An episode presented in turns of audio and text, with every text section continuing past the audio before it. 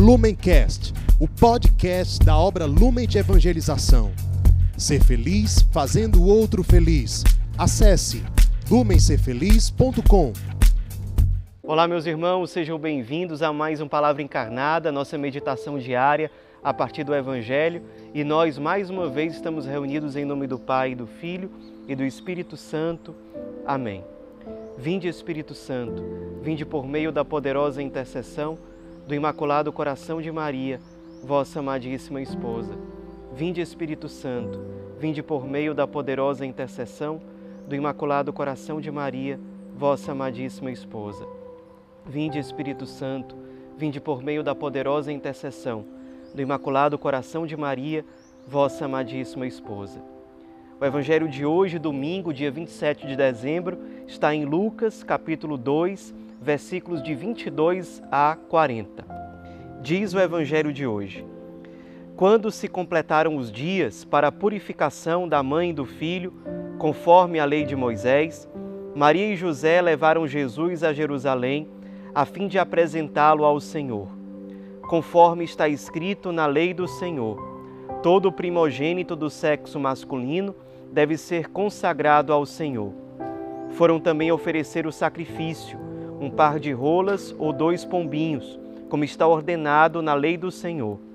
Em Jerusalém havia um homem chamado Simeão, o qual era justo e piedoso e esperava a consolação do povo de Israel. O Espírito Santo estava com ele e lhe havia anunciado que não morreria antes de ver o Messias que vem do Senhor. Movido pelo Espírito, Simeão foi ao templo. Quando os pais trouxeram o menino Jesus para cumprir o que a lei ordenava, Simeão tomou o menino nos braços e bendisse a Deus. Agora, Senhor, conforme a tua promessa, podes deixar teu servo partir em paz, porque meus olhos viram a tua salvação, que preparaste diante de todos os povos, luz para iluminar as nações e glória do teu povo Israel. O pai e a mãe de Jesus estavam admirados com o que diziam a respeito dele. Simeão os abençoou e disse a Maria, a mãe de Jesus: Este menino vai ser causa tanto de queda como de reerguimento para muitos em Israel. Ele será um sinal de contradição. Assim serão revelados os pensamentos de muitos corações. Quanto a ti, uma espada te traspassará a alma. Havia também uma profetisa chamada Ana, filha de Fanuel, da tribo de Asser. Era de idade muito avançada. Quando jovem, tinha sido casada e vivera sete anos com o marido. Depois ficara viúva e agora já estava com 84 anos. Não saía do templo, dia e noite servindo a Deus com jejuns e orações. Ana chegou nesse momento e pôs-se a louvar a Deus e a falar do menino a todos os que esperavam a libertação de Jerusalém. Depois de cumprirem tudo, conforme a lei do Senhor, voltaram a Galiléia para Nazaré, sua cidade. O menino crescia e tornava-se forte, cheio de sabedoria, e a graça de Deus estava com ele. Meus irmãos, nesse domingo, nós celebramos, como é de costume, sempre no domingo seguinte ao Natal do Senhor, nós celebramos a solenidade da Sagrada Família de Nazaré, Jesus, Maria e José. Hoje eles são apresentados nessa cena conhecida, quando José e Maria vão apresentar o menino Jesus no templo, é, o que era costume da época, costume entre os judeus. No oitavo dia do nascimento do primogênito, ele era, era levado ao templo de Jerusalém para ser consagrado a Deus a família costumava apresentar algum sacrifício no templo de acordo com é, as posses de, dessa família. Como Maria e José é, formavam um, um, um, casal muito simples, muito pobre, eles ofereceram o sacrifício, é, o sacrifício próprio dos pobres, ou seja, é, um par de rolas ou dois pombinhos. Mas é, pegando o sentido mais amplo da festa da Sagrada Família de Nazaré, vamos pegar aqui no Evangelho de hoje alguns elementos que servem para nos ajudar na nossa reflexão, iluminando esse grande tempo que nós estamos vivendo especialmente é, é, sobre como a festa do Natal pode iluminar a nossa vivência familiar, como as nossas famílias podem se preparar para celebrar bem o Natal, para acolher bem a chegada do Salvador. O primeiro ponto que nós vemos no Evangelho de hoje é que a Sagrada Família está a caminho. E está a caminho não em direção a qualquer lugar. Eles estão indo para Jerusalém, mais especificamente para o templo. O templo é o lugar onde Deus habita, é o lugar onde as pessoas vão para se encontrar com Deus. Aqui a gente tem um elemento, primeiro, importantíssimo para a nossa oração hoje. A família, se ela quer se é, seguir os passos da, da Sagrada Família de Nazaré, ela precisa estar a caminho, ela não pode estar no comodismo, ela não pode estar parada, ela não pode estar estagnada, ela também não pode andar em círculos, como se fosse ao redor de si mesma. É uma família que está caminhando que mesmo com dificuldades, mesmo num percurso longo, é uma família que não para de caminhar e é uma caminhada que é uma subida.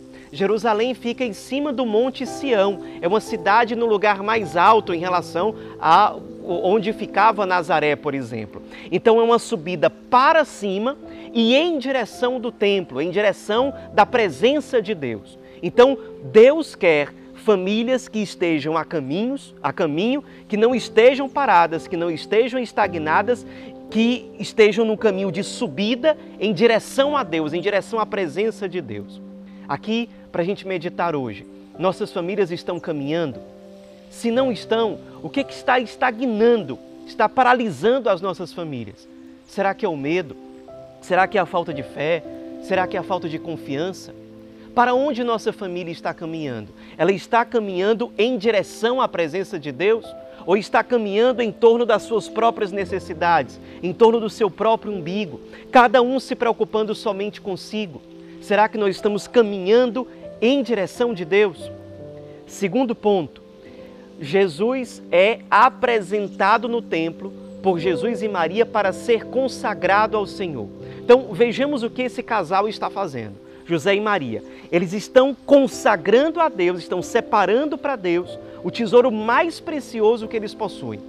Aquele filho não é uma propriedade deles, eles estão reconhecendo no templo que aquele filho é de Deus e que a grande missão deles, como pais, no caso de José como pai, no caso de Maria como mãe, é levar os filhos para Deus, levar os filhos para a presença de Deus, para o paraíso, para a salvação definitiva. Será que as nossas famílias estão vivendo a partir dessa lógica? Será que nós estamos eh, querendo nos apossar daquilo que verdadeiramente não é nosso? Será que nós estamos num, num sentimento, num impulso de agarrar para nós, de nos fecharmos? Ou será que nós estamos sendo diante de Deus generosos na nossa família? Levando todos os membros da nossa família para Deus. Se eu sou pai, será que a minha preocupação está sendo levar a minha esposa, levar os meus filhos para Deus? Ou será que eu estou colocando as minhas necessidades em primeiro lugar? Será que eu estou querendo que minha esposa, meus filhos estejam vivendo simplesmente à minha disposição, para mim, para aquilo que eu penso, para aquilo que eu desejo? Ou será que eu estou servindo eles? Será que eu estou favorecendo para que eles encontrem Deus, encontrem a salvação? Segundo ponto para a nossa reflexão. O terceiro, José e Maria vão ao templo oferecer um sacrifício, sinal de desprendimento. Eles estão pegando algo que é deles e oferecendo para Deus num ato de sacrifício. Isso faz lembrar que a realidade do sacrifício é uma realidade que faz parte do cotidiano das nossas famílias. Nós temos sacrifícios diários que envolve trabalho, envolve convivência, envolve uma série de renúncias que nós temos que fazer para verdadeiramente amar. É esse o sentido do sacrifício. Eu me sacrifico, eu renuncio pelo bem maior de um outro, da minha esposa, dos meus filhos, da minha família. Mas faço isso não no espírito de lamentação, de murmuração, de desânimo, mas no espírito de ação de graças, de gratidão, de louvor, com profunda alegria, com profunda generosidade. Eu quero ofertar-me pelos meus, porque Deus me constituiu pai ou mãe para a salvação da minha família. Eu preciso estar à disposição. E os sacrifícios fazem parte desse caminho. Então, para nossa reflexão, será que eu estou me sacrificando com alegria pela minha família? Desde as pequenas coisas, por exemplo, me preocupar para aliviar a dor ou o fardo pesado do meu pai, da minha mãe, do meu cônjuge, dos meus filhos? Ou será que eu estou aumentando é, esse fardo sobre eles? Será que eu estou me colocando no centro ou será que eu estou disposto a me sacrificar com alegria pelo bem dos meus, querendo levá-los verdadeiramente à salvação? Quarto ponto. Durante boa parte do evangelho de hoje, José e Maria estão escutando. Escutam durante um bom tempo o velho Simeão. Depois escutam durante um bom tempo a profetisa Ana. Eles vão ao, ao templo e escutam e através desses profetas, eles escutam a voz de Deus. Nossas famílias têm parado para escutar?